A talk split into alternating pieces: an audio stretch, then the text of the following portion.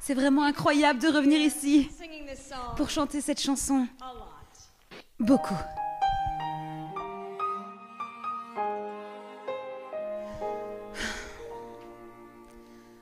Well, Rebecca, you've done it now. Oui, vous la connaissez.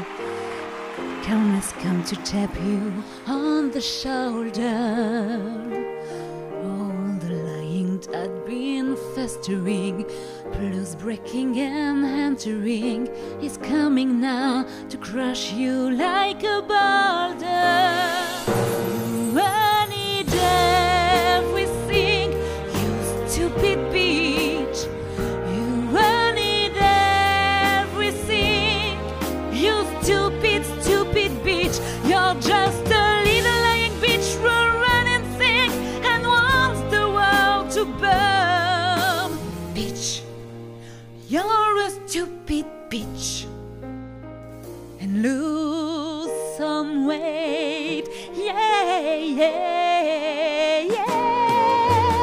Diode, le podcast qui cherche la lumière.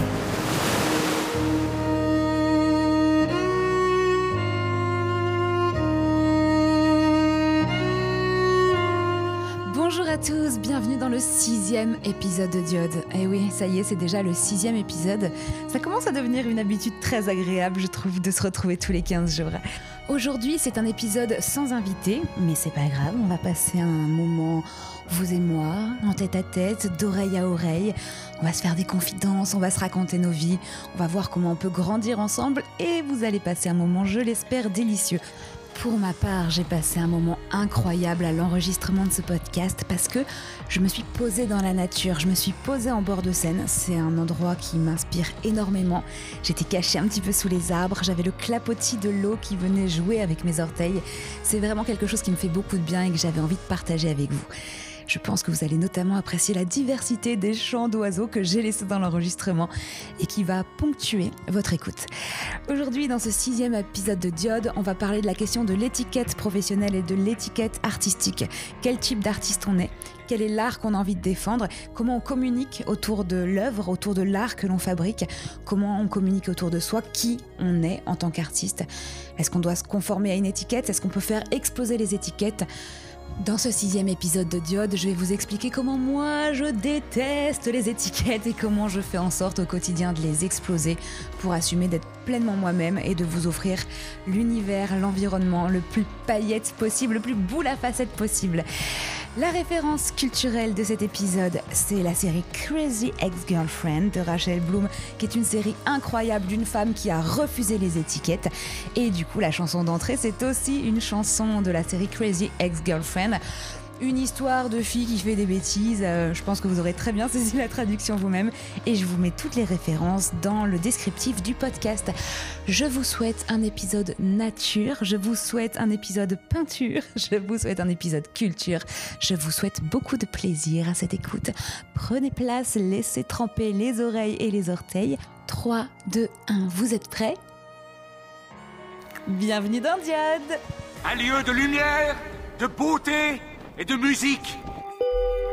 C'est Diode, le podcast qui cherche la lumière.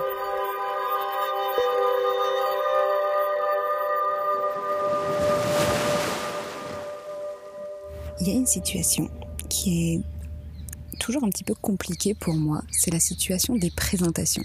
Quand vous rencontrez des futurs amis, quand vous rencontrez des futurs euh, camarades, des futurs collègues, il y a toujours un moment par lequel on doit se présenter et souvent ça passe par la mise d'une étiquette. C'est un moment qui est toujours compliqué pour moi parce que je ne sais jamais vraiment quelle étiquette choisir. J'essaye toujours de choisir une étiquette en fonction de la personne que j'ai en face de moi pour euh, créer une connivence, pour créer un lien, pour créer un sujet de discussion. Mais souvent, je suis très frustrée à l'idée de mettre une seule étiquette. Et je sais aussi que quand j'en donne plusieurs, ça peut être trop d'informations pour l'interlocuteur qui est en face, ou ça peut être source de jugement. Du coup, en général, ce qui se passe, c'est que je dis bonjour, je suis Florence, je suis voix off. Bonjour, je suis Florence, je suis audiographe. Bonjour, je suis Florence, je suis chanteuse. J'essaye d'adapter mon étiquette à la personne que j'ai en face de moi.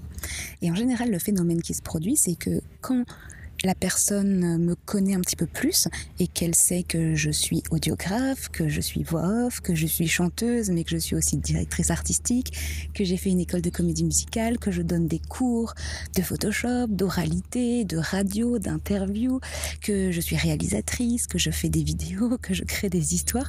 En général, il y a un moment de mais comment est-ce que tu fais tout ça?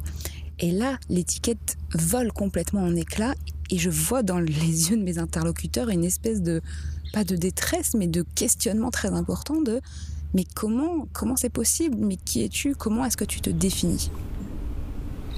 Cette question de l'étiquette, elle a toujours été prédominante dans mes activités professionnelles. J'ai toujours eu beaucoup de mal à me définir et surtout j'ai toujours eu beaucoup de mal à communiquer autour de mes projets. Et ça perd les gens. Et les community managers avec qui j'ai pu travailler m'ont toujours dit il faut que tu choisisses. C'est trop compliqué de faire les deux, où faut que tu mettes des codes dans la façon dont tu communiques pour montrer que là c'est tel secteur, là c'est tel secteur.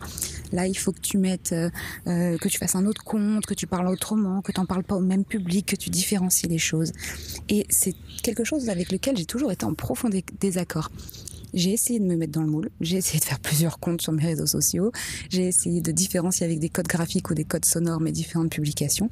Et à chaque fois, j'étais frustrée. Je passais des heures et des heures et des heures à me questionner, à me demander comment faire, sans avoir de résultats vraiment probants in fine. Parce que, bah parce que c'est pas totalement moi, et puis parce que c'est dans l'attente de plaire à, et pas dans le désir de partager qui je suis. Donc c'est vraiment un questionnement dans ma vie professionnelle qui, qui a été central et qui est revenu qui est revenu ces derniers temps parce que je me suis dit comme ça, bêtement, un jour, après plusieurs épisodes de Diode où, euh, je vous raconte à quel point j'ai envie de réaliser cet album et de le chanter, et eh ben je me dis comme ça, eh ben j'ai plus tant que ça envie d'être chanteuse en fait.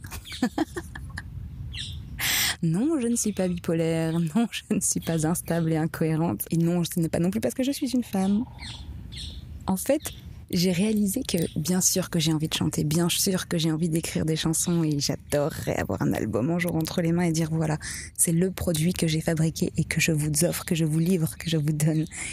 Mais j'ai réalisé que je n'avais pas envie de faire que ça.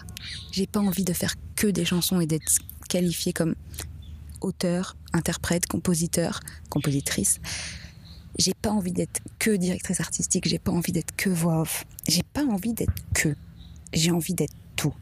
Et d'ailleurs, en fait, je suis j'ai peur de jamais finir mon album. J'ai plus d'inspi. De toute façon, j'ai plus envie de devenir chanteur. J'ai plus qu'un. Quand je regarde mes clips, je trouve que je fais pitié. Ce que je raconte dans mes chansons, c'est des clichés. C'est pas la vérité. La célébrité me fait peur. J'ai peur de me griller les ailes à vouloir briller sous les projecteurs. Au fond, je m'en bats pas les couilles de ce que disent les gens. Je me perds entre ce qu'ils attendent de moi et ce que je suis vraiment. Quand je devais passer des entretiens d'embauche euh, à une certaine période, à peu près à la trentaine, après avoir eu une première vie professionnelle, j'ai passé du temps en formation dans un organisme qui s'appelle l'APEC, qui est un peu le, pôle emploi des cadres, et j'ai suivi des ateliers qui aident à, trouver les liens dans son CV, dans, pour, euh, pour faire des présentations, pour des entretiens d'embauche.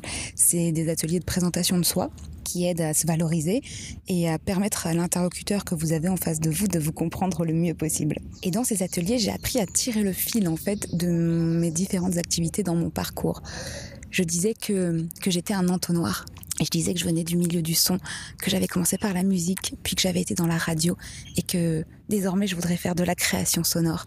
Comme ça, il y avait un fil logique. Il n'y avait pas cette idée de fille perdue, il y avait cette idée de fille qui explore. Et c'était beaucoup plus rassurant pour tout le monde. Je me souviens même une fois de, d'une interview que j'avais donnée à une journaliste du Monde qui m'avait interviewé sur euh, qu'est-ce qu'être euh, un, un slasher, une slasheuse.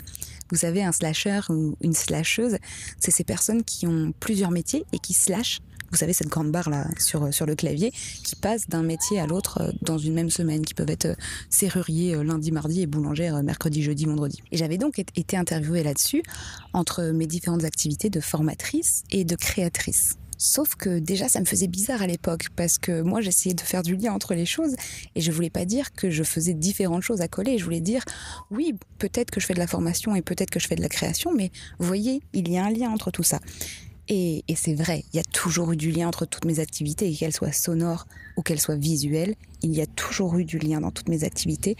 Et je crois que ça a été euh, une des choses pour moi les plus difficiles à, à comprendre et à matérialiser quel est le lien entre toutes mes activités? Quel est le lien qui fait que je suis vraiment moi et qui constitue vraiment mon identité? Eh bien, ce lien, c'est le fait de raconter des histoires.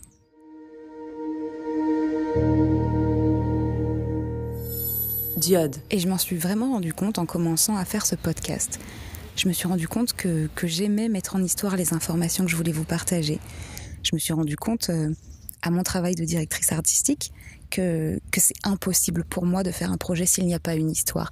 J'ai eu, il faut que je vous raconte, il y a des projets, vous savez, on n'est pas toujours tout le temps parfaitement d'accord ou d'accord à 100% avec ses collègues.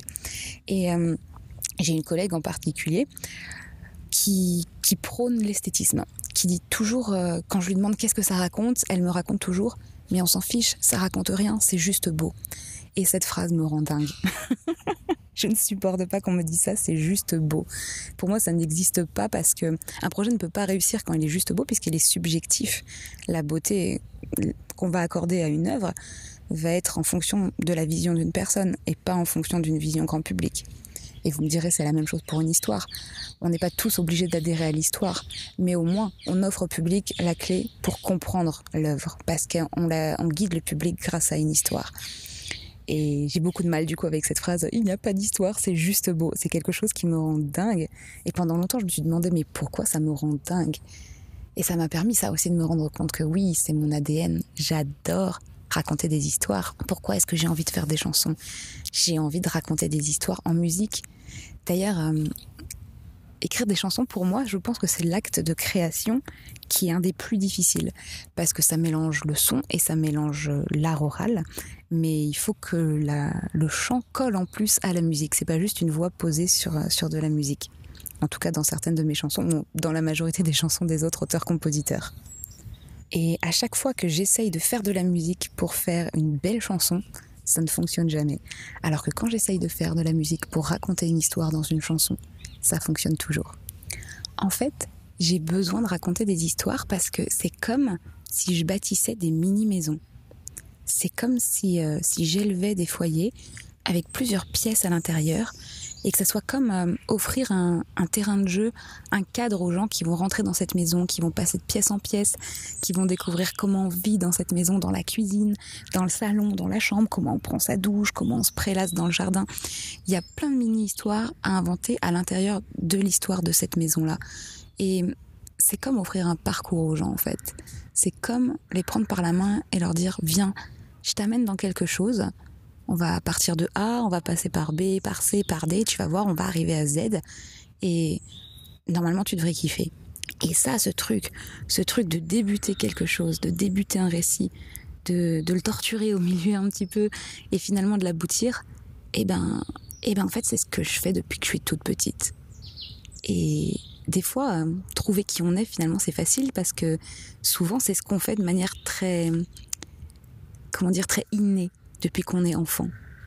Souvent, quand on est enfant, on fait des choses comme ça juste par plaisir, sans y réfléchir. On se dit pas qu'on va pouvoir en faire un métier ou une activité ou une passion, juste on le fait.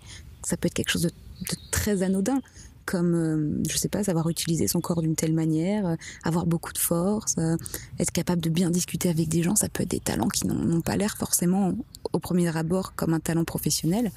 Mais je crois qu'il faut savoir s'écouter, savoir quelles sont nos forces depuis qu'on est petit. Et en ce qui me concerne, écrire des histoires, c'est vraiment un truc que je fais depuis toute petite. J'avais euh, j'avais des carnets quand j'étais petite, enfin c'était des, cahiers d'école, sauf qu'au lieu euh, de travailler mes devoirs dedans, j'écrivais des histoires. Je prenais deux, trois pages, alors j'écrivais euh, comme une enfant de primaire, mais je racontais des histoires comme je, je voyais dans les livres que je lisais et que j'adorais. Et, et je dramatisais un petit peu mes histoires.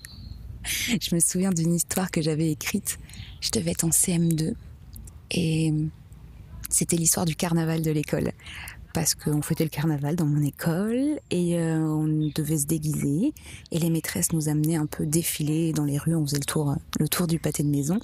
Dans ma tête d'enfant de CM2, c'était un événement incroyable. J'avais l'impression euh, d'être sur un tapis rouge et de saluer comme la reine d'Angleterre en mode bonjour Brest, mais qu'est-ce que c'est incroyable de vous retrouver? j'adorais cet événement, j'adorais.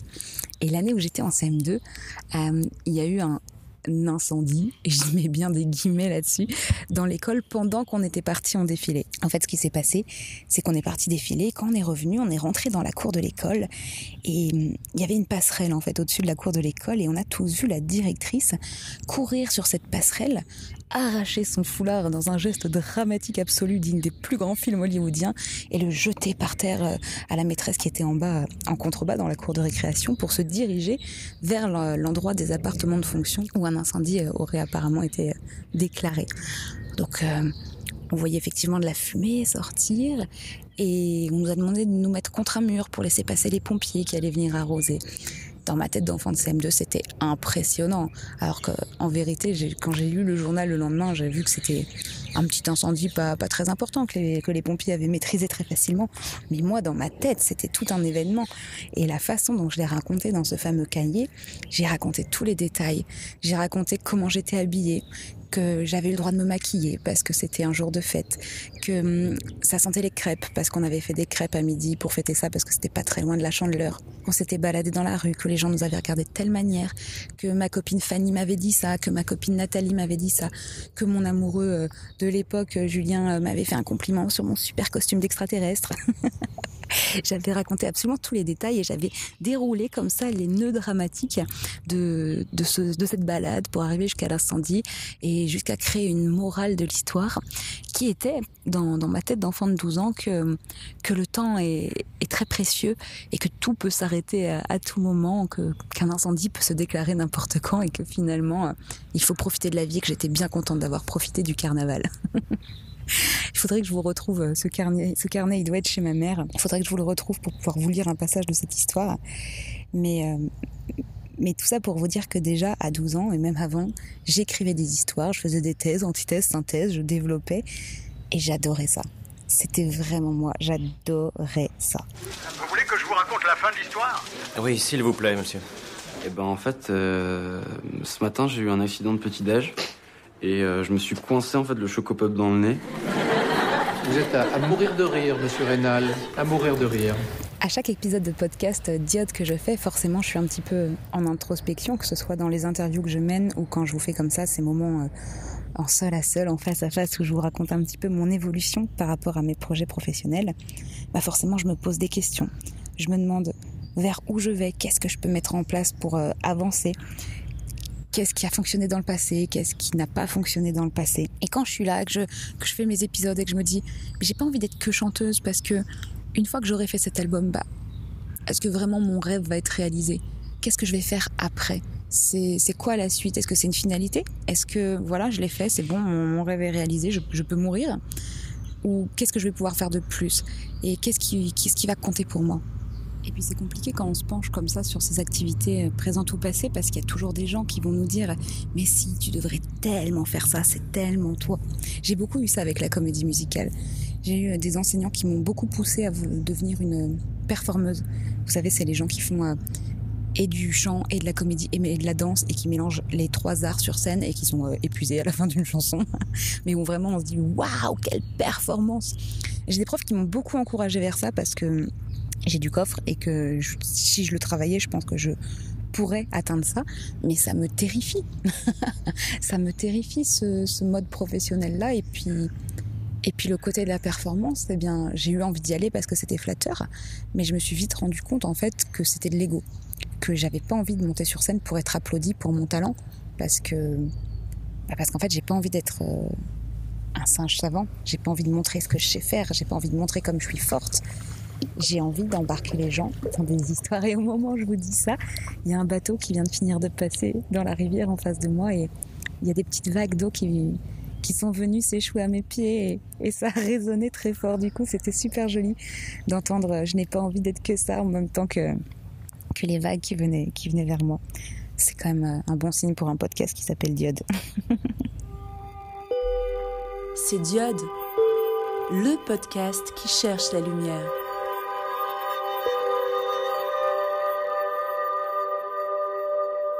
Ça me fait réaliser que que qu'importe si c'est faire un album, que qu'importe si c'est écrire un livre, que qu'importe si c'est faire un podcast, d'être animatrice radio ou voix off, ce qui me plaît c'est de faire des projets concrets où on raconte des histoires, c'est de créer des mini maisons pour les gens, des mini parcs d'attractions en fait dans lesquels ils vont ils vont se, se balader et, s'éclater. Et j'ai réfléchi aux projets les plus marquants que j'avais réalisés dans ma vie.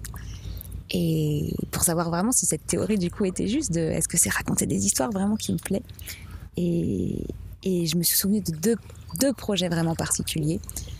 Euh, le premier, c'était une série radio que j'avais créée quand j'étais à France Bleu Brésil, donc à France Bleu Quimper. C'était les tout débuts de ma carrière d'animatrice radio. Et personne ne m'avait rien demandé, mais j'ai eu envie de le faire. J'ai créé une série radio. J'en ai même créé deux d'ailleurs. Une un peu en galop d'essai euh, sur euh, les, les, Noëls du monde et une seconde sur, euh, sur les modes d'emploi de Facebook et de Twitter à destination des personnes seniors. J'avais fait une quarantaine d'épisodes qui sont, qui sont certainement trouvables encore sur Internet. Facebook Facebook. Twitter Twitter Facebook Facebook. Le réseau. Ma radio. Je passe mon temps à écrire des titres. Ou des photos euh, de moments que je trouve euh, jolis. Je mets pas plus que 140. C'est souvent pour mettre un petit truc. Après, les gens, ils lisent pas quand c'est trop long de toute façon. J'essaie d'écrire des tweets littéraires, d'autres essayent d'écrire des, tweets euh, politiques. chacun fait ce qu'il veut. Ah, Bernard Pivot. Il tient un des comptes les plus suivis sur Twitter parce qu'il utilise avec brio la contrainte des 140 signes. Euh, regardez le théâtre classique, il y avait les, contraintes des trois unités, le temps, de lieu, d'action, il y avait les alexandrins, rime féminine, rime masculine, parce que c'est un exercice de style. Il s'agit de faire court, de faire euh, économique, de faire euh, rapide et, d'exprimer quand même avec clarté et, non sans humour, tant qu'à faire, d'exprimer ce que l'on sent. C'est vrai, hein. et si on considère Twitter comme de la littérature, eh bien sa contrainte à lui, c'est que ça force aussi à synthétiser euh, ce qu'on veut dire. C'est pour cela qu'il faut plus considérer un tweet comme un titre de presse. C'est-à-dire qu'on va chercher à accrocher à travers le titre de 140 titres, donc quelque chose d'impactant. Mais bon, si c'est vraiment trop difficile, il y a quand même des astuces. après, on voit aussi qu'il y en a qui... Euh, vont écrire 10 euh, messages l'un après l'autre. Donc Avec le lien, avec un lien qui t'amène vers un contenu. Je fais des toutes petites phrases où j'enlève des mots, j'enlève des verbes. Mais bon, attention au français quand même. Et puis, 140 caractères, d'accord, c'est une contrainte, mais on peut aussi trouver de la liberté sur Twitter. Il y a une liberté totale euh, dans les, sujets euh, sur lesquels on peut s'exprimer. Et au pire, il existe des logiciels sur Internet pour écrire des tweets plus longs. Mais je vous ai rien dit. Bleu Réseau. Je suis en train de faire le montage de l'épisode et, euh, et je suis retombée du coup sur cette fameuse série Bleu Réseau et je me suis dit, je ne peux pas ne pas leur partager un épisode vu que c'est court leur partager un épisode euh, de cette série Bleu Réseau. Donc voilà, petite parenthèse dans l'épisode du podcast. Revenons à nos moutons. Revenons sur le fait de kiffer écrire des histoires. J'avais, j'avais écrit les 40 épisodes et je les avais produits et j'avais interviewé des gens pour nourrir ces épisodes et donc j'avais raconté une grande histoire, un grand mode d'emploi des réseaux sociaux de l'époque, on devait être en 2012, et j'avais créé comme ça 40 épisodes, donc 40 maisons dans lesquelles se balader à l'intérieur des pièces. Et ça, c'est un truc, je me souviens, j'y avais travaillé, mais avec plaisir, délectation et nuit et jour en fait. C'était pas oh il faut le faire, il faut le sortir, il faut que ça sorte de moi, c'est dur, j'ai pas envie. Je me souviens, j'avais euh, la clé du bureau qui donnait sur la rade de Brest. J'y allais le samedi à 8 heures du matin. Je passais la clé dans la serrure. Je m'installais au bureau face à la mer et j'écrivais ma série et je faisais le montage de ma série et je faisais le mixage de ma série. Et j'étais comme une dingue. Je, sortais manger à midi sur le port et j'étais genre, ah, c'est trop bien, ça va être trop excitant. Le résultat, il est trop génial. Je voyais les choses avancer. Je voyais l'histoire qui se construisait. Et j'adorais ça. C'était un plaisir démentiel. Et la deuxième fois que j'ai retrouvé ça, c'était aussi en radio. C'était euh, quand j'étais à Move, donc euh, en national à Radio France euh, à Paris.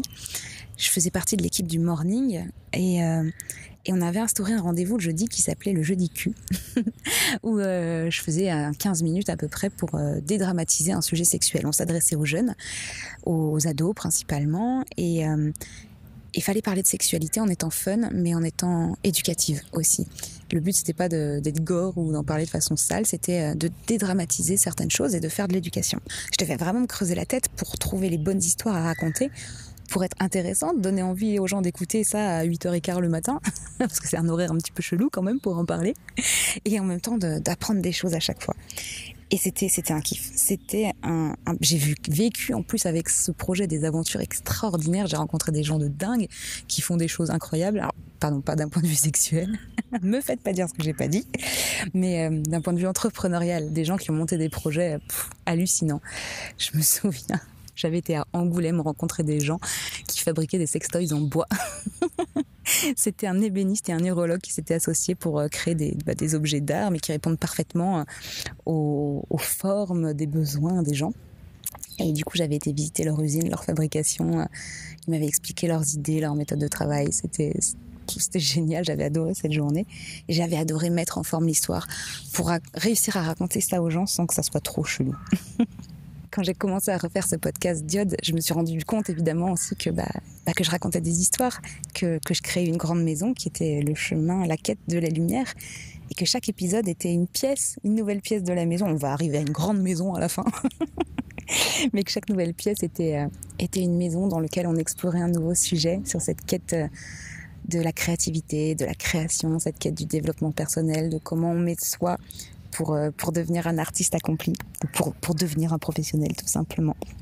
Et bien, je me suis rendu compte que je créais encore une fois des histoires et que j'adorais ça. C'est pas un truc que je dois me forcer à faire. C'est genre ah trop bien, allez, allez c'est même allez je suis en retard pour faire euh, pour rendre tel projet, c'est pas grave, je vais enregistrer Diode d'abord, c'est plus important, ça me fait plus kiffer.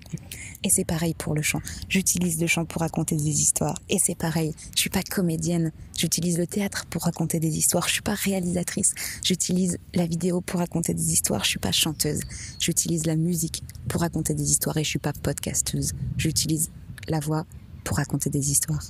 En fait, je suis tout ça. Alors peut-être que la nouvelle étiquette c'est je suis auteur, je ne sais pas. Mais en fait j'aime utiliser les médias, les médiums, les médias qui sont à ma disposition pour pouvoir vous raconter des histoires et surtout pour pouvoir essayer de, de vous mettre un petit peu des paillettes pour voir, vous faire voir les choses de façon positive, vous montrer que, que c'est possible, qu'on peut faire des choses même dans le domaine artistique et surtout dans le domaine artistique puisque tout le monde est artiste. On, est tous des êtres humains créateurs. On est tous sur Terre pour créer des choses, pour créer des business, pour créer des familles, pour créer des connexions, pour créer des liens. On est tous des créateurs. La vie artistique, c'est juste euh, une grande métaphore de l'être humain. Mais on l'a tous au fond de nous et on peut tous en faire quelque chose à condition de se connaître. Et se connaître, ça ne passe pas par se donner une étiquette. Ça passe par être complètement conscient de ce qu'on fait de bien, et de qui on est et de ce qu'on peut apporter aux autres. Et donc je suis tout ça. Je suis chanteuse, je suis comédienne, je suis auteur, je suis réalisatrice, je suis podcasteuse, je suis voix je suis directrice artistique, je, je, suis chiante, mais je suis tout ça. Et je suis épuisée de devoir avoir une étiquette, de devoir rentrer dans une case. En fait, j'ai des compétences. Je sais d'où je pars et je sais où je vais aller. Je sais pas exactement quel va être le chemin au milieu. Je sais juste que je vais utiliser mes compétences pour atteindre un objectif, pour atteindre un objectif qui va vous faire du bien. Et je crois qu'il y a vraiment plusieurs périodes dans ma vie où, j'ai essayé de rentrer dans le moule. C'est un peu le gros point de développement personnel qu'on peut aborder dans cet épisode. C'est ne faites pas plaisir aux gens. Ne faites pas des choses parce que vous pensez qu'on attend ça de vous. Faites des choses qui vous font kiffer parce que si ça vous fait kiffer, ça sera toujours facile. Correspondre aux attentes des autres, c'est une des choses les plus difficiles. Les personnes qui voudraient que je sois ça, que je sois ça, que je sois ça, grand bien leur face. Mais en fait, moi, je vais juste faire ce qui me fait kiffer. Je vais même pas réfléchir à qui je suis. Je veux juste faire ce qui me fait kiffer. Et je veux pas non plus qu'on me dise ah mais tu devrais choisir, ça serait plus facile pour les autres. Fuck. je changerai ma communication en, fonction de mes interlocuteurs. Je, saurai m'adapter, je saurai faire comprendre aux gens qui je suis. Et oui, je fais plein de choses. Et oui, c'est comme ça. Et ça peut être déroutant, ou ça peut paraître faux, ou ça peut paraître génial. Mais c'est juste comme ça. Je me lève le matin en kiffant ce que je fais. Et, et vous, vous n'êtes pas obligé de prendre toutes les facettes de qui je suis. Mais voilà, je ne suis pas une case. Je suis une boule à facettes. Parce que la lumière, je l'aurais pas trouvée le jour où j'aurais réalisé cet album. C'est pas ça y est, je serai en lumière le jour où j'aurai réalisé un projet. Parce qu'en fait, la lumière, elle est là tous les jours. Et elle se reflète en fait dans, dans, chaque facette de qui je suis. Je peux très très très bien refléter la lumière en étant voix off, en étant directrice artistique ou en étant prof. Je, je peux refléter de la lumière avec toutes les facettes de qui je suis et qui correspond à ma personnalité. Alors oui, peut-être que si on doit mettre une étiquette, on n'a qu'à dire ça. Allez, je suis une boule à facettes. Be a disco ball, les amis. Reflétez la lumière de toutes les façons que vous pouvez. Soyez un kaléidoscope. Prenez la lumière, faites-en de la réflexion, projetez-la autour de vous, allumez les pièces dans n'importe quelle direction, soyez un multiple soleil qui se répand partout autour de vous, mais n'attendez pas type de lumière vous éclaire pour avoir l'impression d'être heureux. Prenez la lumière et reflétez-la au maximum que vous pouvez le refléter. Soyez une boule à facettes. Assumez d'être qui vous êtes avec vos particularités, avec vos petites aspérités. On adore les gens qui ont plein de, de, de petites choses comme ça qui sont pas forcément lisses là. En fait, c'est chiant, les gens lisses, les gens qui correspondent parfaitement à des cadres, c'est inintéressant. On est tous là en train de regarder sur euh, YouTube ou à la télé les gens qui ont eu des aventures extraordinaires, les gens qui se sont relevés de grandes difficultés, les gens qui ont eu des grosses blessures et qui qui, qui s'en relèvent pas ou qui s'en relèvent. Mais on, on adore ça. On adore les gens avec les aspérités, des gens qui sont des humains et qui assument d'être d'être des humains avec leur, leurs originalités, avec leur parcours de vie on est tous en fait des disco balls, on est tous des poules à facettes. Et c'est ça qui rend la vie si charmante et si incroyable. Alors, oui, je suis une boule à facettes et j'ai plusieurs compétences qui vont me permettre de refléter la lumière. Et j'ai un grand projet qui arrive très bientôt et dans lequel il y aura plusieurs de ces compétences et qui va me permettre de sortir l'album que je vais vous sortir. Et je veux pas trop vous en dire pour l'instant, mais ça va être incroyable. Et et il y a une personne qui m'a inspiré ça.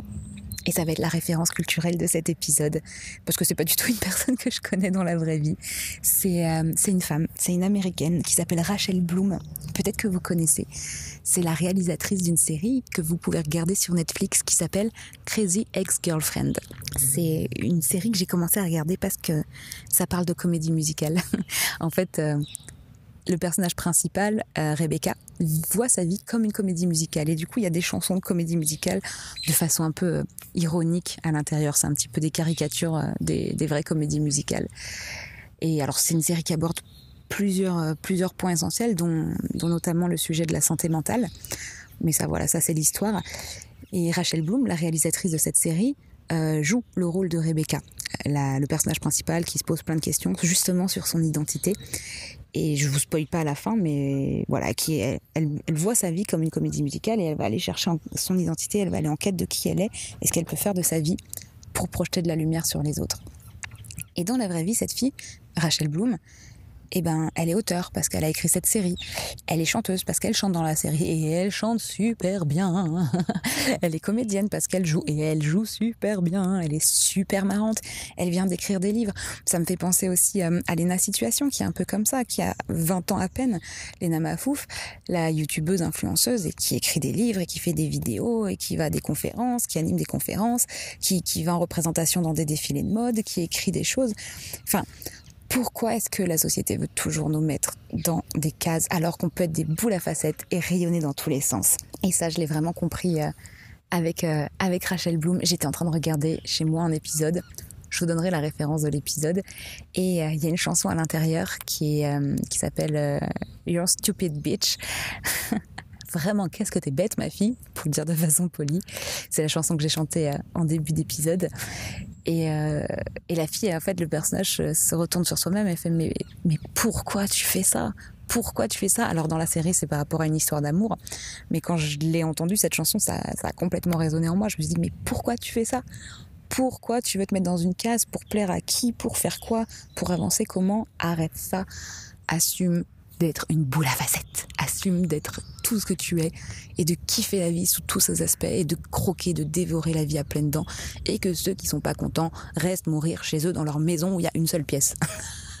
Moi, j'aurais une maison avec plein de pièces, une immense maison avec plein de pièces complètement atypiques. elle sera magnifique. Et quand je mourrai, je regarderai ma maison en me disant, mais waouh, qu'est-ce qu'on a bien construit ça ensemble. Au bout d'un moment, la vie dans l'auberge s'est organisée. C'était surtout Wendy qui s'occupait du ménage. Merveilleux, ça. Peu importe l'épaisseur de poussière, tu peux toujours faire le ménage. Ça, c'est bien vrai, mec. T'as tout dit. Comment tu t'appelles? C'est Diode, le podcast qui cherche la lumière.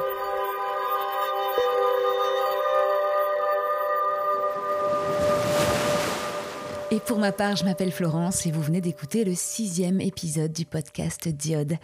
J'espère que vous avez passé un super moment, j'espère que vous avez appris des choses, que vous avez considéré ou reconsidéré des choses, que ça vous a ouvert des portes pour vos propres vies, pour vos propres carrières ou pour euh, vos propres projets artistiques. J'espère également que vous avez passé un délicieux moment de relaxation qui vous a été offert par Diode, le podcast. On se retrouve désormais dans 15 jours. Ce sera normalement un épisode avec invité. Et ce sera normalement un épisode avec un invité très, très, très, très particulier. Quelqu'un qui a joué un, rôle très important dans ma vie et que je me languis de vous présenter. Je croise les doigts pour que ce soit dans 15 jours. D'ici là, si vous avez aimé le podcast, n'hésitez pas à en parler autour de vous. C'est comme ça que le podcast va prendre de l'ampleur et pourra aider de plus en plus de gens. Donc n'hésitez pas à en parler à la machine à café, à en parler à la boulangerie, à la pharmacie, dans le métro, à la crèche. En boîte de nuit, c'est un petit peu plus compliqué, mais bon, vous faites comme vous le sentez, je vous fais confiance, mais n'hésitez pas. N'hésitez pas également à laisser un commentaire sur les plateformes de podcast pour encourager l'algorithme et surtout à mettre 5 étoiles si le podcast vous a plu. Et puis si le cœur vous en dit, n'hésitez pas à venir me parler sur les réseaux sociaux. Je suis trouvable. Il y a tous mes comptes dans la description du podcast. Vous allez voir, on rigole bien. D'ici 15 jours qu'on se retrouve, je vous fais plein de gros bisous. Je vous souhaite je ne sais pas quoi, parce que je ne sais pas quand est-ce que vous écouterez ce podcast, mais une chose est sûre, c'est que je vous le souhaite très très fort. Gros bisous, à dans 15 jours. Bisous, bisous, bisous, bisous, bisous, bisous.